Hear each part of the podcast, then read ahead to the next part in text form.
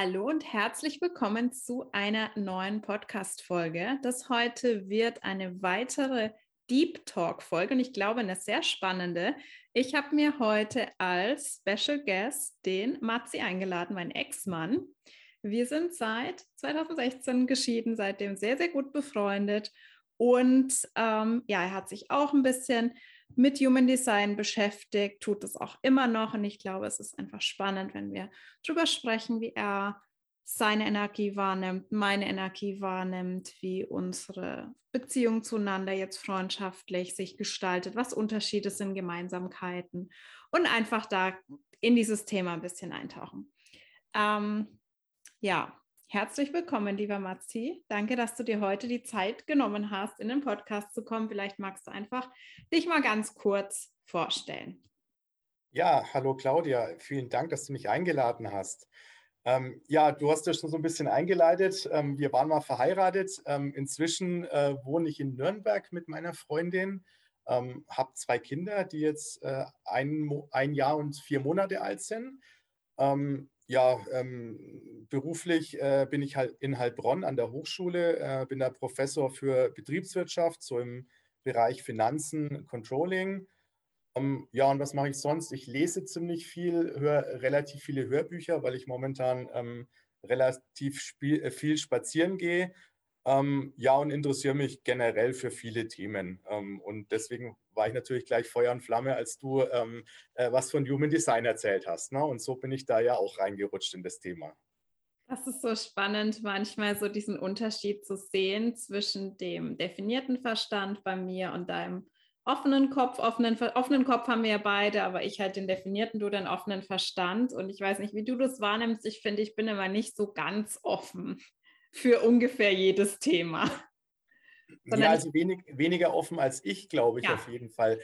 Wobei ich da, glaube ich, schon eine Extremausprägung bin. Also ich mhm. interessiere mich ja echt für ganz viel mhm. äh, und kann da auch immer ganz tief eintauchen und mich da mitreißen lassen. Ähm, ja. Also da bin ich immer ganz schnell dabei.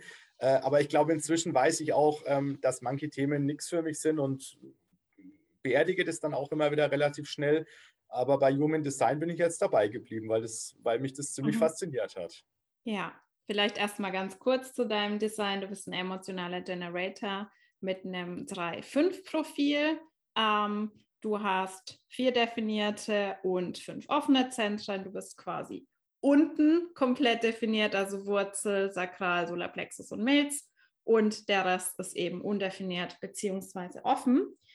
Ähm, und das ist schon ganz interessant, wenn wir eben darüber sprechen. Vielleicht magst du mal ganz kurz erzählen, wie das für dich war, wenn du dich noch daran erinnerst, wie du das erste Mal in Kontakt mit Human Design gekommen bist, wie sich das für dich angefühlt hat, vor allem als du dein eigenes Design gesehen hast, da so ein bisschen was drüber gelesen, verstanden hast, was das in dir ausgelöst hat.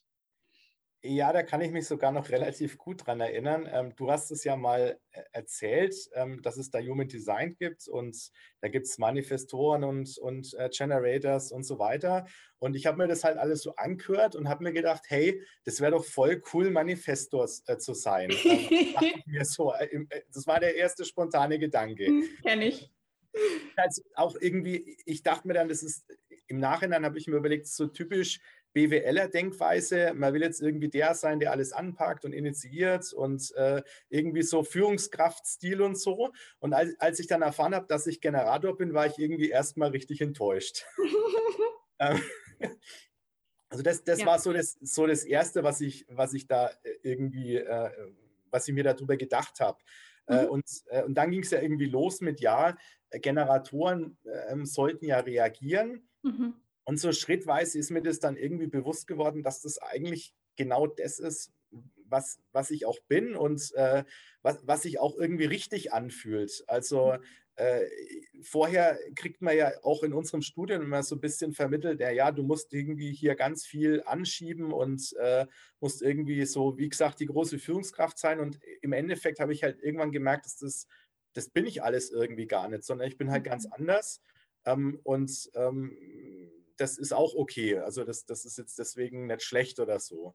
Ähm, also ich sage mal, Human Design hat bei mir so viel eher so Akzeptanz ausgelöst mit mir selbst, ja. sich zu denken, ja, so bist du und das ist irgendwie alles das passt auch alles gut zusammen und äh, man muss sich vielleicht mhm. gar nicht so viel den Normen beugen äh, in der Community, in der man da jetzt gerade irgendwie drin ist. Ähm, also das ja. war so das, das, das was, ich, was ich am meisten mitgenommen habe vom Human Design, dass man eigentlich vielleicht ein bisschen mehr auf sich hören sollte, wie man letztlich ist. Ähm, mhm. Ja, und das ist ja. ganz spannend, was du sagst, weil das war auch so mein erster Gedanke, bei mir eher aus einer anderen Richtung, gerade wenn du drin bist und immer viel von Manifestieren hörst war für mich so der erste Gedanke, okay, Manifestor, das sind die, die eben so leicht manifestieren, die Dinge in die Wirklichkeit ziehen können. Und da sehen wir, wir sind alle konditioniert.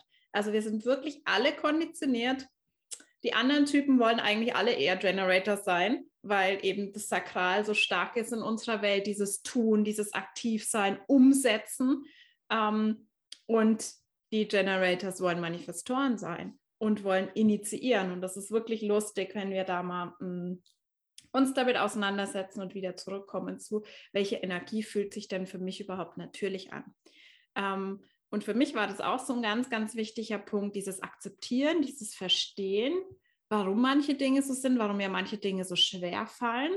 Auch gibt es was, wo du sagen würdest, das war jetzt mehr so auf dieser Selbstakzeptanzebene, was du wirklich anders machst oder bewusst seit du Human Design kennst, integriert hast oder aufgehört ja. hast zu tun, vielleicht auch? Also ich sage mal ja, aber es ist immer noch ein Prozess. Mhm. Also ich versuche ganz bewusst eigentlich Sachen jetzt nicht mehr zu initiieren, mhm. ähm, wobei ich sagen muss, das war mir noch nie so richtig gelegen und ich habe mich eigentlich immer so ein bisschen dazu gezwungen. Und äh, seitdem ich mich jetzt mit dem ganzen Thema beschäftigt habe, habe ich auch kein schlechtes Gewissen mehr, das nicht mehr zu tun. Ja. Also mehr so, ich wusste eigentlich schon immer, dass das nicht zu mir passt und äh, jetzt mache ich es einfach nicht mehr. Ne? Mhm. Ähm, also das fällt mir eigentlich leicht, muss ich sagen, das nicht mehr zu initiieren. Ähm, so das ganze Thema, äh, ähm, also quasi die Strategie, dass man reagiert, das fällt mir immer noch schwer, äh, also mhm. das bewusst richtig zu machen. Mhm. Ähm, also ich mache mir das immer wieder bei so größeren Fragestellungen oder Themen, die mich bewegen, muss ich mir das immer wieder irgendwie bewusst in Erinnerung rufen. Ah, okay, ähm, versuch mal nicht im Vorhinein alles zu durchdenken, sondern versuch halt mal zu reagieren auf das Thema, wenn es dann auf dich zukommt. Ja. Das, das, hilft mir, aber es ist nicht so richtig, äh, es ist mir noch nicht in Fleisch und Blut übergegangen, muss ich ehrlicherweise sagen. Ja, das ist echt ein interessantes Thema, weil ich das beobachte generell als Konditionierung vom offenen Verstand. Das ist auch gerade lustig. Wir haben ganz kurz gesprochen und du hast gesagt, du hast dir Notizen gemacht ja, vor dem ja, Podcast. Natürlich. Und das kenne ich wirklich von Menschen mit offenem Verstand, die immer versuchen, vorher es zu strukturieren, sich einen Plan zu machen und so weiter, weil da einfach so eine, so eine Angst da auch da ist, dass es eben nicht funktioniert, das im Moment flexibel zu machen, was mir immer relativ leicht fällt. Ich mache mir nie Notizen zu meinen Podcast-Episoden, ich mache mir nie Notizen zu meinen Live-Videos oder auch meinen Programmen. Ich gehe da einfach rein und reagiere dann eben. Und ich glaube, das ist wirklich ein Thema von einem offenen Verstand, dass ich das nicht so stark habe. Andere Themen habe ich definitiv, aber dieses Thema habe ja. ich irgendwie wenig tatsächlich. Das fällt ja, mir also relativ leicht. Also planen tue ich halt echt gerne. Ne? Ähm, das das, das äh, steckt so ganz tief in mir drin. Ähm, äh, aber weil du es jetzt gerade ansprichst, ähm, das, das finde ich eigentlich auch ganz lustig, weil wir haben uns ja auch schon öfters mal über das Thema Entscheidungsfindung äh, mhm. äh, unterhalten. Ähm, und ich äh, habe ja quasi, ähm, äh, also ich bin ja emotional definiert. Ähm, mhm. Das heißt also, die Entscheidungsfindung, jetzt muss mir nochmal mit dem Fachbegriff auf die Sprünge helfen, ist dann. Emotionale Autorität. genau, emotionale Autorität, genau. Und also im Endeffekt, also, dass ich Dinge erstmal eine gewisse Zeit äh, äh, mal mir durch den Kopf gehen lassen muss oder, oder nicht sofort entscheide, das habe ich schon immer gemacht. Also mhm. äh, ich habe nie wichtige Dinge sofort entschieden, sondern ganz, mhm. ganz, ja, ganz unbewusst äh, oft Tage oder auch vielleicht Wochen äh, verschoben und dann erst entschieden. Mhm. Ähm, aber ich habe dann in der Zwischenzeit immer ganz viel ähm, geplant, gerechnet, ähm, solche Dinge gemacht. Ähm, und äh, durch Human Design habe ich eigentlich verstanden, dass das eigentlich so ein bisschen so, so, so Nebenbeschäftigungen sind. Darum geht es ja eigentlich gar nicht so richtig. Also letztlich geht es ja darum, die emotionale Welle abzuwarten. Ne? Ja. Ähm, und das ist auch was, was ich mitgenommen habe. Also einfach mal manchmal ein bisschen entspannter zu sein. Mhm. Zwar immer noch abzuwarten, aber vielleicht in der Zeit auch gar nicht sich so verrückt zu machen, sondern halt einfach mal zu warten. Ähm, ja. Also das war auch eine große Erkenntnis. Ja, Also es ist immer interessant, wenn ich Menschen frage, wie entscheidest du, wie triffst du Entscheidungen? Und Menschen mit emotionaler Autorität sagen die verschiedensten Dinge, was sie machen. Das ist, die, die erzählen dir die verschiedensten Dinge. Die einen sagen, sie machen Pro-Kontra-Listen, die anderen sagen, sie reden mit x tausend Leuten. Also ganz unterschiedlich, aber es geht eigentlich um die Zeit. Ne? Es geht eigentlich um den Prozess dieses Abwartens, damit sich die emotionale Klarheit einstellt. Natürlich ist die Gefahr, wenn mehr Zeit verstreicht, dass du eher wirklich in den Kopf gehst und was man eben nicht tun sollte, ja laut Human Design ist Außenverstand entscheiden. Und das ist, glaube ich, bei der emotionalen Autorität so ein bisschen die Gefahr, dass man sich da oben festfährt und dass man versucht, es eben im Verstand zu entscheiden, statt natürlich den Verstand zu benutzen als Tool, als äußere Autorität. Dafür ist er auch da, aber eben dann trotzdem eher in dieses Warten zu gehen, zu relaxen und darauf zu vertrauen, dass diese Klarheit kommt. Ne? Ja, ja, total. Ähm, aber das, also das ist bei mir wirklich nur für so große, wichtige Themen wirklich, ja. wirklich was, was ich bewusst mache. Also ich habe auch mal eine Zeit lang darüber nachgedacht, passt es denn eigentlich zu mir, wie ich viele andere Entscheidungen treffe, weil ich bin eigentlich schon normalerweise ziemlich entscheidungsfreudig. Also ich bin jetzt mhm. keiner, der da irgendwie ewig über Sachen nachgrübelt. Nee. Ich mache, also ich treffe ganz viele Entscheidungen und äh, beschäftige mich mit Themen manchmal gar nicht so lang. Äh, aber ich glaube, das sind halt lauter so kleine Entscheidungen. Und wirklich nur, wenn es was Wichtiges ist, dann durchlaufe ich eigentlich diesen Prozess, der sich für mich aber auch total natürlich anfühlt. Mhm. Also da musste ich mich auch überhaupt nicht umgewöhnen durch Human Design, sondern das, das, das hat eigentlich genau da reingepasst, was ich schon immer gemacht habe. Nur ja. bin ich jetzt ein bisschen entspannter halt, könnte man sagen. Ja, perfekt. Weil andererseits, also grundsätzlich glaube ich, dass Menschen mit emotionaler Autorität so ein bisschen den Vorteil haben, dass es gesellschaftlich anerkannt ist. Ich meine, über 50 Prozent haben definierten Solarplexus und das Standardvorgehen, wenn du dir ein Haus anguckst, wenn du ein Vorstellungsgespräch hast und so weiter, ist, naja, schlafen sie ein paar Nächte drüber, dann sagen sie Bescheid. Das heißt, da habe ich mit meiner sakralen Autorität mich manchmal eher als Exot gefühlt und dachte, ich wäre zu impulsiv, weil ich es immer sofort wusste. Ich habe natürlich diese Zeit abgewartet, aber ich hätte es denen jeweils auch sofort. Es hat sich nie geändert. Ich habe auch nie verstanden, wie Menschen jemanden für drei Monate daten müssen, um dann rauszufinden, ob sie Interesse an der passt. Ich habe es einfach nicht verstanden, weil es war einfach für mich immer klar. Und ich dachte, bei mir läuft was falsch, weil ich immer das Gefühl hatte, okay, alle anderen müssen da jetzt drei Tage drüber nachdenken, ob sie diesen Job wollen oder diese Wohnung. Und ich wusste das halt einfach. Ja, ja, ja, das, das stimmt. Also das, äh, das ist was, das habe ich äh, quasi bei dir auch früher manchmal nicht verstanden, wie man eigentlich so schnell dann sich immer auch so auf Dinge festlegen kann, praktisch. Ne? Wobei, ja, ich habe dir da auch vertraut. Also das, äh, das war jetzt kein Problem, aber ich, es hat sich für mich immer so angefühlt wie, das kann doch eigentlich gar nicht sein, dass die das jetzt sofort weiß. Weil ja. ich war immer davon überzeugt, dass es, dass es anders sein muss. Aber so ja. ist halt der Unterschied. Und das ist wirklich in so Beziehungen zum Beispiel, wenn der eine eine spontane Autorität hat, ist genau das gleiche bei der Mails-Autorität. Kenne ich auch einige Konstellationen, wo die eine Person Milzautorität hat, der Partner, Ehepartner emotionale. Gerade bei gemeinsamen Entscheidungen kann das manchmal natürlich ein bisschen schwierig sein. Wenn die eine Person sofort on fire ist und sagt, oh mein Gott, oh mein Gott, lass uns dieses Hotel buchen. Und die andere Person braucht halt einfach Zeit und nimmt dann natürlich ein bisschen diese Euphorie raus. Ähm, und wenn man das aber weiß, kann man sich da gegenseitig halt viel besser verstehen und sonst kommt da halt ganz viel für Bewertung rein. Die eine Person denkt, oh mein Gott, die ist schon wieder so impulsiv. Und der andere denkt, oh mein Gott, der kann sich nie mal entscheiden, der zögert und zweifelt schon wieder und keine Ahnung, ist doch nichts zu begeistern. Das sind einfach die Dinge, dass wir verstehen müssen, dass wir da unterschiedlich funktionieren. Ja, absolut. Also, weil du es jetzt mit der Milz sagst, meine Milz ist ja auch definiert. Genau. Ähm, und also ich kenne das schon auch, äh, aber eher so aus der Richtung, ähm, so nach dem Motto, da passt irgendwas nicht an der Situation. Mhm. Also solche Impulse habe ich ganz oft. Äh, mhm. Aber solche Impulse, ähm, äh, ich möchte jetzt da unbedingt, ich bin on fire und will irgendwas machen, das kenne ich jetzt nicht so, muss ich ehrlicherweise sagen. Okay. Also Außer so bei deinem Sakral. Ich glaube, du hast es am meisten tatsächlich bei diesen mentalen Themen wo ähm, ja. du hörst zum Beispiel einen Podcast über ja. irgendwas, ich erinnere mich dann schon so viele Themen, du rufst dann an und sagst, ja. mein Gott, ich habe den Podcast über dieses und dem, dieses Thema ge gehört, ich muss jetzt sofort das und das machen. Und, ja, okay, ähm, ja, das, das stimmt, ja, also da, da bin ich total begeistert.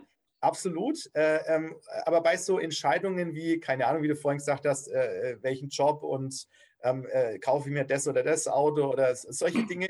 Da bin ich eher, da, sehe ich immer eher so die Probleme und die möglichen, äh, ähm, ja, so, was kann da schlimmstenfalls passieren? Und da habe ich eigentlich oft eine ziemlich gute Intuition sofort. Mhm. Ähm, aber da, da ist es immer eher so das Negative. Ähm, aber wenn es wirklich um neue Ideen geht und so, da bin ich total begeisterungsfähig. Ähm, das ist jetzt für mich gar nicht so in, in Entscheidungen mit drin gewesen, Gedanken. Nee, ja? nee das aber das ist dann das Sakral, das quasi da, da anspringt, glaube ich. Um, und das ist wirklich ein interessanter Punkt, über den ich mit dir sprechen wollte, weil ich diese Frage ganz, ganz oft höre. Also einerseits ähm, nehme ich das so wahr, dass der sakrale Generator und der emotionale Generator wirklich sehr unterschiedlich sind. Darin, dass wir einfach, wir haben eine Autorität.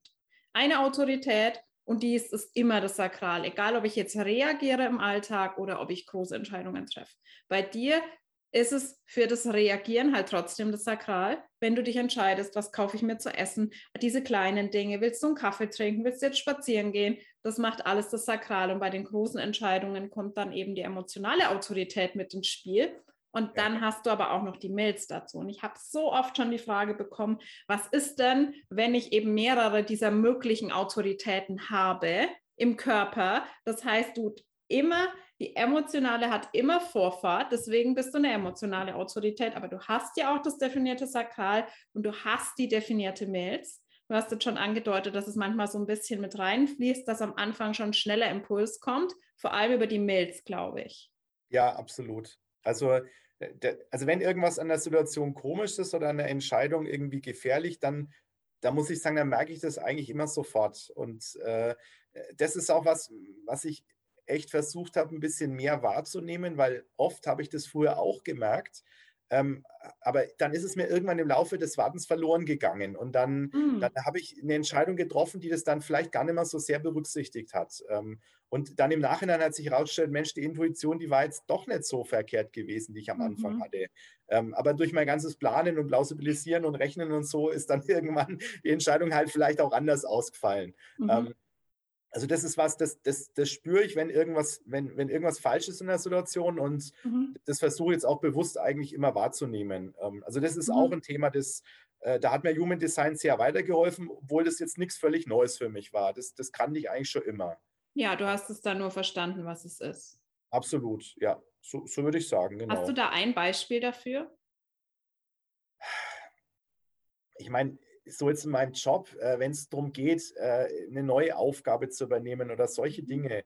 Ähm, äh, also da ging es mal konkret um eine, äh, um eine Aufgabe, die ich übernehmen sollte. Und mhm. Äh, da hatte ich eigentlich sofort so das Bauchgefühl, äh, das, das passt einfach überhaupt nicht. also mhm. das, das, das widerstrebt mir total. Ähm, und dann nach ein paar Tagen drüber nachdenken und grübeln, ähm, habe ich halt dann doch quasi zugestimmt und habe gesagt, okay, mhm. ich mache das, obwohl ich eigentlich, ich wusste eigentlich, dass das, dass das ein Fehler ist, die Entscheidung zu treffen.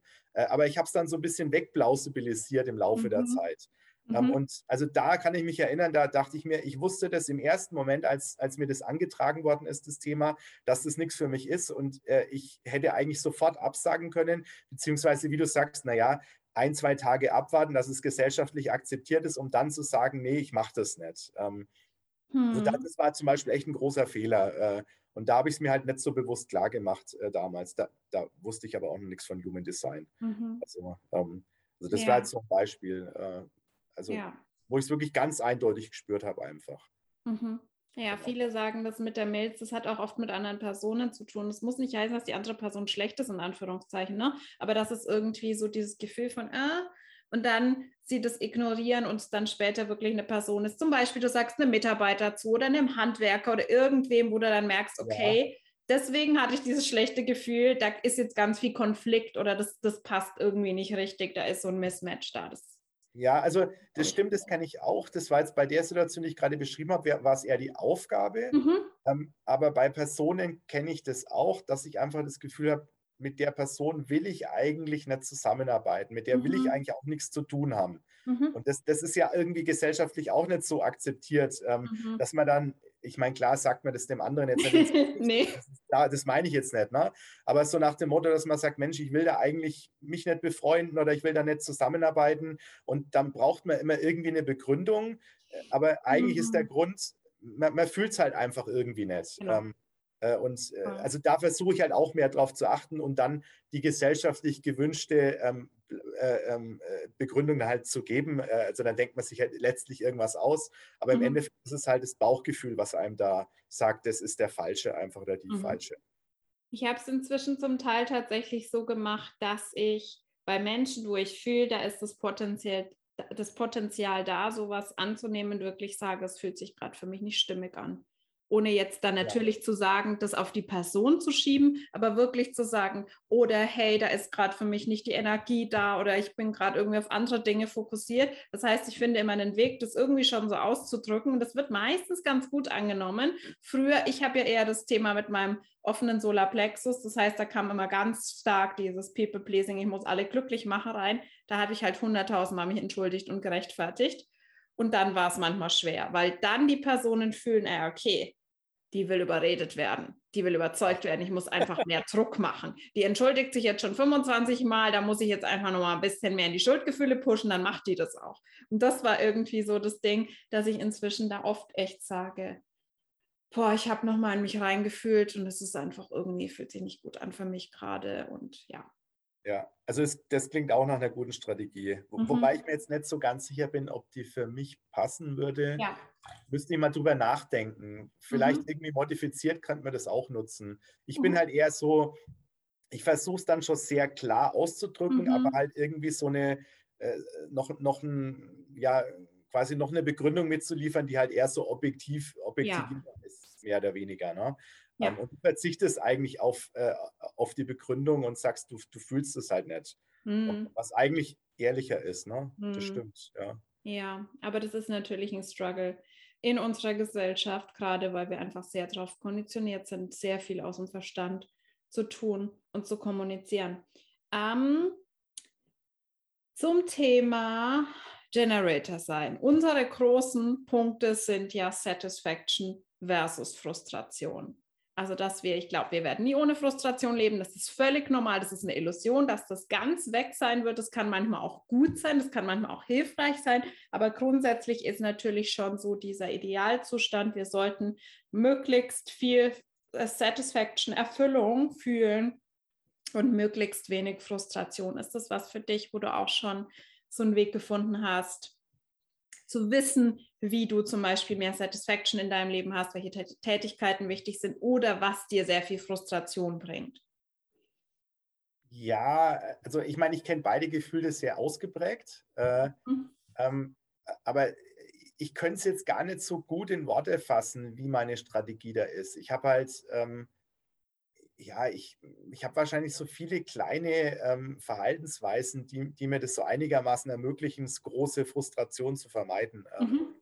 Also ähm, keine Ahnung, was, was mir halt extrem hilft, ist jeden Tag spazieren zu gehen. Ähm, mhm. Bewegung das, ist allgemein ein großer Punkt für Generators, weil es ist, das Sakral ist halt das Einzige, die, du hast ja auch noch eine definierte Wurzel, die braucht es auch, weil der Druck muss irgendwo hin. Dieser ja. physische Druck und das Sakral ist ja das einzige Motorzentrum, das tatsächlich jeden Tag quasi voller Energie ist und entladen werden möchte. Das heißt, diese Energie muss auch körperlich einfach irgendwo hin. Ja, absolut. Ähm, und also ich meine, ich habe ja viel Energie, ähm, aber ich habe auch irgendwann verstanden, dass man es auch übertreiben kann mit der ganzen Energie mhm. und sich auszupowern. Also mhm. das ist auch was, was ich in den Definitiv. letzten Jahren bewusst versucht habe, manchmal auch ein bisschen langsam zu machen. Also so nach dem Motto, jetzt reicht es mal für heute, jetzt, äh, jetzt gehen wir eher mal in den Chill-Modus. Ähm, mhm. Also das, ja. das ist auch was, was ich eigentlich bewusst mache. Ich bewege mich viel und ich versuche mich halt von Themen fernzuhalten, bei denen ich weiß, dass die mich auf Dauer einfach frustrieren und die, die kann ich, die, kenne ich inzwischen eigentlich auch ganz gut, die Themen. Also mhm. versuche ich mich einfach fernzuhalten, die nimmer mhm. zu machen. Ähm, mhm. Geht manchmal.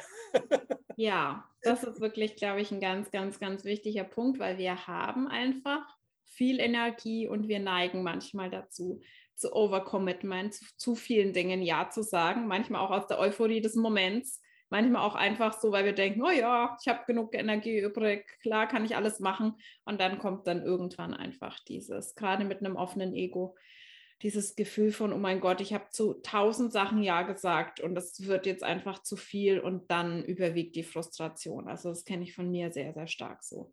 Ja, ich meine, was mich dann weniger frustriert ist, wenn ich Themen habe, die ich mir mehr oder weniger selbst gewählt habe. Also Mhm. dann, klar ist es dann manchmal auch viel, äh, aber also da tritt eigentlich nicht so schnell die Frustration Mhm. ein. Ähm, aber wenn mir halt so Themen übergestülpt werden, Ja, das ist halt so eine typische, ähm, typische Quelle von Frustration letztlich. Also ja. ich, ich, ich habe da vorhin ja auch mal drüber nachgedacht und habe das ja auch unter anderem in meinen Notizen da stehen. Ne? Ähm, äh, also so, äh, ähm, ich habe ja vor, vor zwei Jahren ähm, ein, Haus gebaut. Ähm, Mhm. Da habe ich mal drüber nachgedacht. Das war ja auch irgendwie selbst gewählt, äh, das Thema, dass ich das machen will. Und wir haben es ja selbst geplant und äh, haben es ja dann quasi äh, auch einzeln beauftragt. Und äh, da habe ich ja wirklich, da bin ich ja in alle Themen eigentlich reingegangen. Also Mhm. sei es der Bau, sei es die Vermietung, sei es die Hausverwaltung, sei es die Steuer, die damit zusammenhängt. Also da, habe ich ja alles gemacht, äh, aber weil es mich halt auch irgendwie interessiert und, und irgendwie Ja. auch fasziniert hat. Und das, Mhm. das, das, äh, das hat halt irgendwie Freude gemacht, das alles irgendwie mal zu verstehen und zu durchdringen im Endeffekt. Und das Mhm. war alles anstrengend, aber das, das war jetzt überhaupt nicht frustrierend, sondern das Okay. war irgendwie, äh, das hat irgendwie zur Zufriedenheit beigetragen, ob, obwohl es Mhm. irgendwie ganz viel war, weil es aber auch selbst gewählt war Ja. Weil es mich einfach irgendwie fasziniert hat. Ähm, Mhm. aber gut, jetzt, wenn es mich in zwei, drei, vier, fünf Jahren fragst, dann ist das vielleicht auch was, wo man sagt, okay, das ist jetzt irgendwie okay, da, da muss ich mich jetzt nicht mehr in jedes Detail Mhm. reinwühlen. Ne?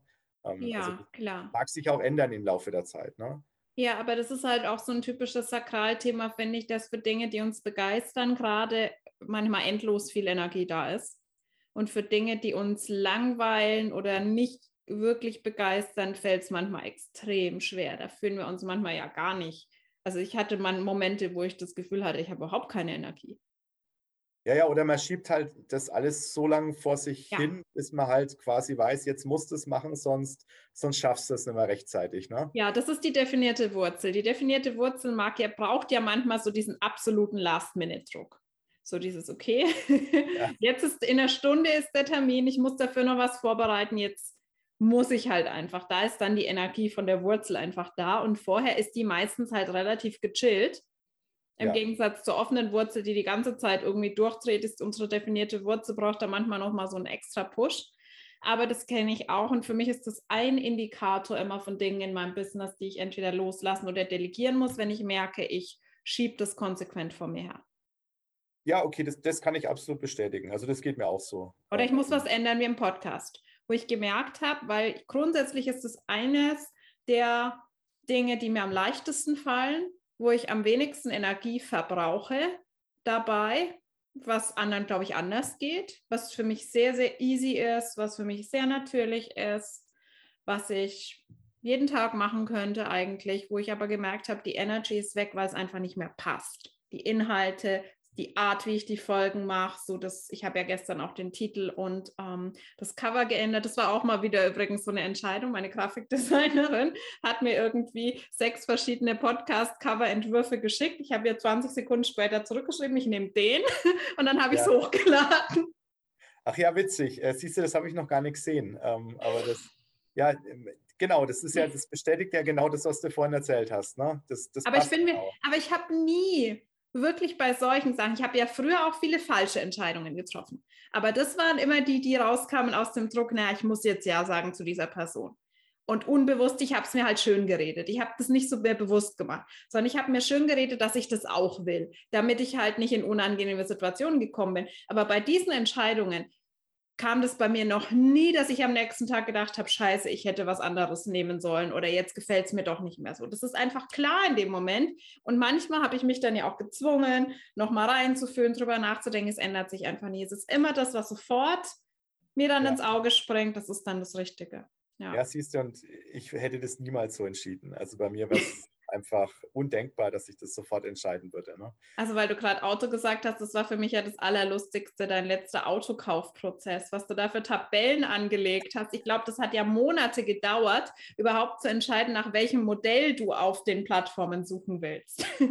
Ja, wobei, äh, es ist jetzt nicht so, dass ich mich die ganze Zeit damit ja, beschäftige. schon klar. Äh, aber es war halt so, ich habe drüber nachgedacht und ich habe ja keinen Druck gehabt und dann habe ich halt zwei Wochen später nochmal drüber nachgedacht und dann drei Wochen später habe ich nochmal einen anderen Aspekt be, äh, betrachtet und das, also das klingt jetzt so, als ob ich mich jetzt nur um Autokauf kümmern mhm. Äh, gekümmert hätte. So war es eigentlich gar nicht. Aber das Thema aber, war aber sehr lang im Background, bis genau, du es tatsächlich entschieden hast. Ne? Es war mhm. unterschwellig und das war aber auch ganz bewusst so, weil ähm, mhm. so hat es sich für mich auch irgendwie richtig angefühlt. Also mhm. so muss ich zum Schluss sagen, okay, jetzt bin ich irgendwie ziemlich sicher, dass das jetzt auch wirklich passt. Mhm. ja, ich, ich weiß, völlig undenkbar für dich. Ne? ja, ja, ja, es ist halt einfach eine andere Art und Weise zu funktionieren. Aber ich kann das schon nachfühlen tatsächlich. Ähm, wenn wir jetzt mal über die offenen Zentren sprechen versus die definierten Zentren. Du hast ja jetzt fünf zur Auswahl fünf offene Zentren. Ich hatte ja in der letzten Folge mit Sonja auch so ein bisschen drüber gesprochen, was so die Highlights sind. Das ist wirklich jedes Mal unterschiedlich bei jeder Person. Wenn du jetzt sagen würdest, welches deiner offenen Zentren dir so am meisten Schwierigkeiten mhm. bereitet, was würdest du sagen? Ja, das offene Selbst, äh, würde ich sagen. Mhm. Also das ist eigentlich ziemlich eindeutig. Das ist bei mir auch ohne Tore. Ja, genau. Das ist dein einziges komplett offenes Zentrum, wie bei mir der Solarplexus. Also so, so Krone und Verstand, das, das ist offen, aber das bereitet mir keine Schwierigkeiten. Das ist eigentlich eher positiv. Ja. Aber das offene Selbst, das ist wirklich so, das war echt eine, eine gute Erkenntnis aus Human Design. Ich habe dann irgendwann mal in dem Buch gelesen, ähm, man ist sich selbst ein Rätsel. Und äh, das, das beschreibt es eigentlich echt auf den Punkt gebracht ziemlich gut. Also mhm. man weiß eigentlich gar nicht, manchmal gar nicht so richtig, wer man selbst ist und mhm. was man eigentlich will. Also klar, manchmal weiß man, man weiß schon oft, was man will, mhm. aber man stellt es dann auch immer wieder in Frage und überlegt sich, ist es denn mhm. das wirklich oder äh, ähm, äh, habe ich mir das jetzt irgendwie nur, nur ähm, Mhm. Habe ich das nur woanders abgeschaut und will das ja. eigentlich gar nicht selbst. Ähm, mhm. Und äh, da habe ich halt irgendwie verstanden, dass ich mich echt total an anderen orientiere. Seien es Personen, mit denen ich jetzt persönlich in Kontakt bin, aber manchmal auch irgendwie über einen Podcast oder über ein Buch oder so, wo man sagt, das, das, den Gedanken finde ich irgendwie faszinierend und dann, dann, dann hängt man sich halt an was ran und irgendwie ein halbes Jahr später fragt man sich, ja, warum, warum war denn das gerade so wichtig in dem Moment? Vielleicht will man das ja auch gar nicht mehr. Also man ist eigentlich wirklich sich selbst irgendwie ein Rätsel. Das, das, das, das beschreibt es eigentlich am besten. Ich könnte es gar nicht besser ausdrücken. Mhm. Also, ja, ja, sehr, sehr cool. Also das habe ich auch schon von vielen gehört, dass es manchmal so dieser Struggle ist, zu unterscheiden, was ist, ist das jetzt gerade meine Strategie, meine Autorität? Gerade wir Generators brauchen ja auch Impulse tatsächlich von außen. Oder ist das was, was ich übernehme von jemand anderem? Ähm, ja. Und es, es kommt gar nicht von mir, sondern ich kopiere unbewusst quasi viel. Und das ist für viele eine Challenge und auch dieses extreme Anpassen. Es gibt so viele Menschen mit einem offenen G-Center, die sagen, ich habe jeden Tag einen anderen Musikgeschmack so ungefähr. Ich habe jeden Tag einen anderen Kleidungsstil und ich, für mich ist es total unnachvollziehbar einfach. Das ist so interessant, weil ich das am wenigsten nachfühlen kann, dadurch, dass das G-Center einfach kein Bewusstseinszentrum ist. Das heißt, es kann sich selbst nicht fühlen. Und mein definiertes G-Center ist einfach da.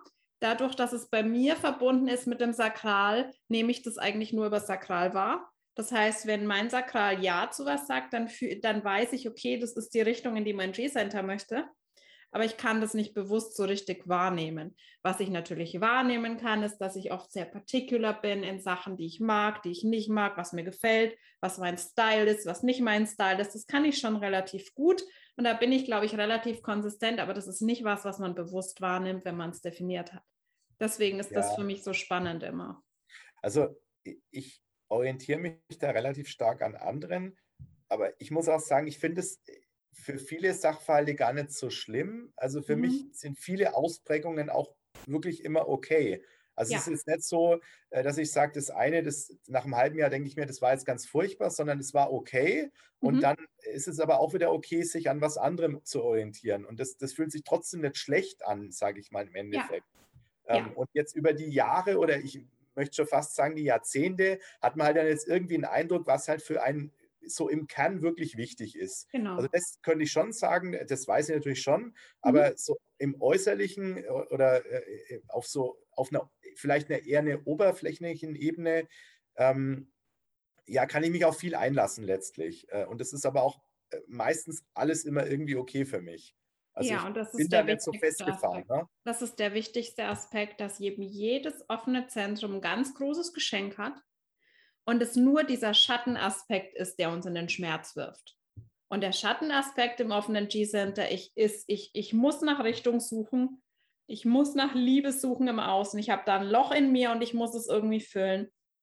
Dann kippen wir in dieses, in dieses Leid, in dieses Problem rein, das eigentlich gar kein Problem ist, weil es ist eine super schöne Energie. Auch ich finde, anpassungsfähig zu sein mit sehr vielen verschiedenen Menschen, das habe ich nie verstanden. Wie du dich mit so diametral unterschiedlichen ja. Menschen verstehen kannst. Manche Menschen habe ich gesehen, habe gedacht, what the fuck, was will er mit dieser Person? Ja. Das kann doch nicht sein. Ja, da, Aber das, das ist cool. Da, da haben wir uns schon auch früher oft drüber unterhalten. Also das, das konnte ich schon immer mit ganz, ganz vielen verschiedenen Leuten eigentlich zurechtzukommen. Mhm. Ähm, und wirklich mit, mit ganz unterschiedlichen Arten von Menschen befreundet zu sein, die eigentlich augenscheinlich überhaupt nicht zusammenpassen. Aber für genau. mich hat es trotzdem gepasst. Ja. Also, ja, ja genau. und das ist ja auch die unterhaltsame Energie davon, die kreative Energie, die da drin steckt. Also, und gerade wenn man das so für sich weiß und akzeptiert, so eher das Chamäleon zu sein und einfach diese Anpassungsfähigkeit kann ja was sehr Positives sein, wenn sie eben nicht ins Extrem kippt, wenn sie unbewusst wird. Und das ist eben immer so das mit den, mit den Licht- und den Schattenaspekten. Aber gerade bei den komplett offenen Zentren ist es ja meistens so, dass wir da zumindest früh in ähm, irgendwann sind wir ja dann schon durch einen Lernprozess gegangen, in diese Schmerzthemen droppen und dann. Ja, absolut, absolut. Also das ist Problem auch das Zentrum, was mich am, wahrscheinlich am meisten beschäftigt hat. Mhm, spannend. Ja, die anderen Zentren sind jetzt eigentlich überhaupt kein Problem. Nee, Interessant. Das heißt, du hast kein Thema mit dem undefinierten Ego? Äh, nee, habe ich, hab ich lustigerweise nicht. Spannend. Also das, ich weiß nicht, das, das ist ja so, ähm, jetzt muss man noch mal ein bisschen helfen, da geht es so ein bisschen um, um so, äh, auch so ums Thema Wettkampf und so letztlich. Ne? Mm, also ähm, das Grundthema, ähm, es gibt zwei große Nicht-Selbstthemen, meiner Meinung nach, im offenen Ego. Ähm, das eine ist dieses, ich muss unbedingt diszipliniert sein, was ich immer noch ein Thema mit habe. Also was ich, im, ich falle immer noch wieder drauf rein, zu viele, zu viele Commitments einzugehen, zu viele Versprechungen zu machen. Ja, ja, das mache ich bis nächste Woche und dann merke ich, mir fehlt die Energie dafür. Zu viel zu versprechen, zu viel, zum Beispiel am Anfang zu sagen, es kommt jede Woche eine neue Podcast-Episode und allein durch diese Festlegung, dass ich das gesagt habe, fehlt mir dann die Energie dafür obwohl ich es eigentlich sonst locker schaffen würde, wenn ich wüsste, es ist ja. keine Verpflichtung. Also das Thema, aber das größte Thema ist ein Selbstwertthema und zwar das, dass das offene Ego sagt, ich muss mich beweisen, ich muss meinen Wert beweisen. Ja, also das muss ich sagen, das kenne ich jetzt nicht so oder ich kenne es schon lange nicht mehr. Also, hm. also über das Thema bin ich schon schon lange hinweg. Ähm, mhm. also bevor ich Human Design gekannt habe, war das eigentlich für mich schon abgehakt. Also ich kann dir gar nicht sagen, warum, aber das, also das war noch nie irgendwie die mhm. letzten Jahre ein Thema. Ähm, mhm. Also, aber ich, was du gerade beschrieben hast, das kenne ich schon von früher, aber irgendwie habe ich es unbewusst geschafft, mit dem, mit dem Thema klarzukommen. Also das, ja, sehr spannend. Genau. Ja. Weil ich so die Erfahrung gemacht habe, ich hatte ja schon, ich habe ja super viele Readings gegeben, habe super viel mit Klienten gearbeitet. Meine Erfahrung ist, dass wirklich so die, die, die stärksten, schmerzhaftesten Nicht-Selbstthemen der offene Solarplexus sind und das offene Ego und das G-Center dann eher so manchmal auf Stelle 3. Aber wie gesagt, das ist ja. bei jeder Person anders und es gibt aber sehr selten welche, die gar kein Thema mit dem Ego haben. Ähm, wobei ich das Gefühl habe, dass das bei Frauen durch Konditionierung und so weiter schon noch ein Stückchen krasser ist. Ja, das glaube ich auch. Diese Selbstwertthemen. Und im ja. Business, ich arbeite ja hauptsächlich mit Frauen, im Business wird es halt extrem oft getriggert. Und da ist es eben dieses, oh mein Gott, eine Kundin hat abgesagt. Es ist, das stellt den ganzen Selbstwert in Frage. Oh mein Gott, ich habe mal nicht so viel Geld verdient oder eine andere verdient mehr Geld als ich. Oh mein Gott, ich muss sofort beweisen, dass ich auch gut bin. Das ist eben ein Kontext, wo wir das dann natürlich auch sehr gut heilen können aber wo das extrem stark getriggert wird. Ja, okay, aber das ist, wenn du selbstständig bist, wahrscheinlich auch ein größeres Thema, ne? Das, Vorher suchst du das woanders. Vorher war das bei mir einfach so, ich muss dünner als alle anderen sein, ich muss schöner als alle anderen sein. Also ich habe das Gefühl gehabt, mein Ego hat sich das einfach immer irgendwie gesucht. ein Thema, wo es sich diesen, wo es sich irgendwie diesem Schmerzthema aussuchen kann, wo es sich mit anderen vergleichen kann, wo es sich beweisen muss. Natürlich meistens nicht die Dinge, die du gut kannst, weil das ja, ja. Ne, ist eh klar, sondern die Dinge, wo es irgendwie schwierig ist. Und ähm, das ist einfach sowas, wo eine riesengroße Lernaufgabe drin steckt. Aber wir sind ja hier mit einem offenen Ego, um eben diesen Wert zu sehen in uns selbst, ohne Bedingungen. Deswegen ist das super, super schön, wenn es kein so ja. krasses Thema für dich ist. Ich habe auch das Gefühl, ähm, dass dein offener Verstand ist ja generell sehr, sehr positiv. Absolut. Also das, ich meine, das war auch was, was ich mir am Anfang gedacht habe, offener Verstand, als ich Human Design das erste Mal kennengelernt habe. Das klingt gar nicht so gut. Aber ich muss sagen, wenn ich es mir jetzt aussuchen könnte, würde ich es wieder genauso nehmen, weil das eigentlich, das ist halt, ich finde es total cool, weil man eigentlich für, für so viel aufgeschlossen ist und äh, ja. Äh, also einfach so viele verschiedene Dinge äh, irgendwie machen und durchdenken kann und dann auch wieder verwerfen. Und das ist, also das ist doch eigentlich total schön, wenn man da einen offenen Verstand, offene Krone hat. Äh, also aus meiner Sicht jetzt, ne? Ja, ähm, der offene Kopf, also ich sag ich nehme immer die englischen Begriffe Head Center, Krone kann man genauso sagen. Selbstverständlich ist für die auch kein Problem tatsächlich. Also nicht bewusst jetzt. Äh, mhm. nee, könnte ich jetzt könnte ich nicht sagen. Nee. Also, ist für mich zeitweise ein Struggle. Ich habe aber auch keine Gates definiert. Ähm, ist halt eins der beiden Druckzentren und mir macht es manchmal schon Druck, dass ich einfach das Gefühl habe, ich muss wirklich schauen, wie viel Input ich mir reinhole. Sonst ist es wirklich, kennst du diese Comicfiguren, wo so eine Wolke oben explodiert über dem Kopf? So fühlt sich das dann an. Ja. Das dieses Confusion also, und oh ja. oh mein Gott, what the fuck, was mache ich zuerst? Und 100.000 Ideen und jetzt weiß ich gar nichts mehr. So. Ja, also das, das kenne ich. Äh, ähm, ich neige dazu, irgendwie äh, ganz viel zu konsumieren. Also dann hörst, mhm. höre ich den Podcast und dann irgendwie das Hörbuch und dann lese ich mir das durch. Äh, und manchmal muss ich dann bewusst die Bremse reinhauen und sagen, so jetzt mal Stopp an der Stelle, jetzt äh, musst du erstmal mit dem klarkommen, was du bisher irgendwie alles aufgenommen hast. Mhm. Das kenne ich schon auch, wobei das ist jetzt in dem Sinne kein Problem, sondern ich irgendwann merke ich, okay, das ist jetzt, jetzt, jetzt musst du mal stoppen und jetzt musst du das erstmal irgendwie verstehen und durchdenken mhm. und äh, damit irgendwie klarkommen. Ähm, also mhm. das, das, Gefühl kenne ich, äh, aber ich könnte jetzt nicht sagen, dass es das ein Problem ist. Nee, das würde ich jetzt Super. nicht so wahrnehmen. Super. Weil bei, bei einigen Klientinnen erlebe ich das eben auch so, vor allem diese Kombi. Bei mir ist eben mein Kopf saugt erstmal alles auf, es kommt alles völlig ungefiltert rein, dann haut aber mein definierter Verstand die Bremse rein und sagt, interessiert mich nicht, irrelevant, sortieren wir sofort wieder aus, nope. Und bei meinen Klientinnen mit beiden offen ist es oft so, es kommt alles rein und dann kommt der offene Verstand und sagt, oh mein Gott, ich bin mir so unsicher, ich bin mir so unsicher, ich weiß gar nicht, wo ich das hinpacken soll, ich kann das nicht sortieren. Und dann ist da ganz viel Druck da oben und da ist oft eher die Gefahr, sehr, sehr, sehr viel da oben im Verstand zu sein, als wenn die Zentren definiert sind.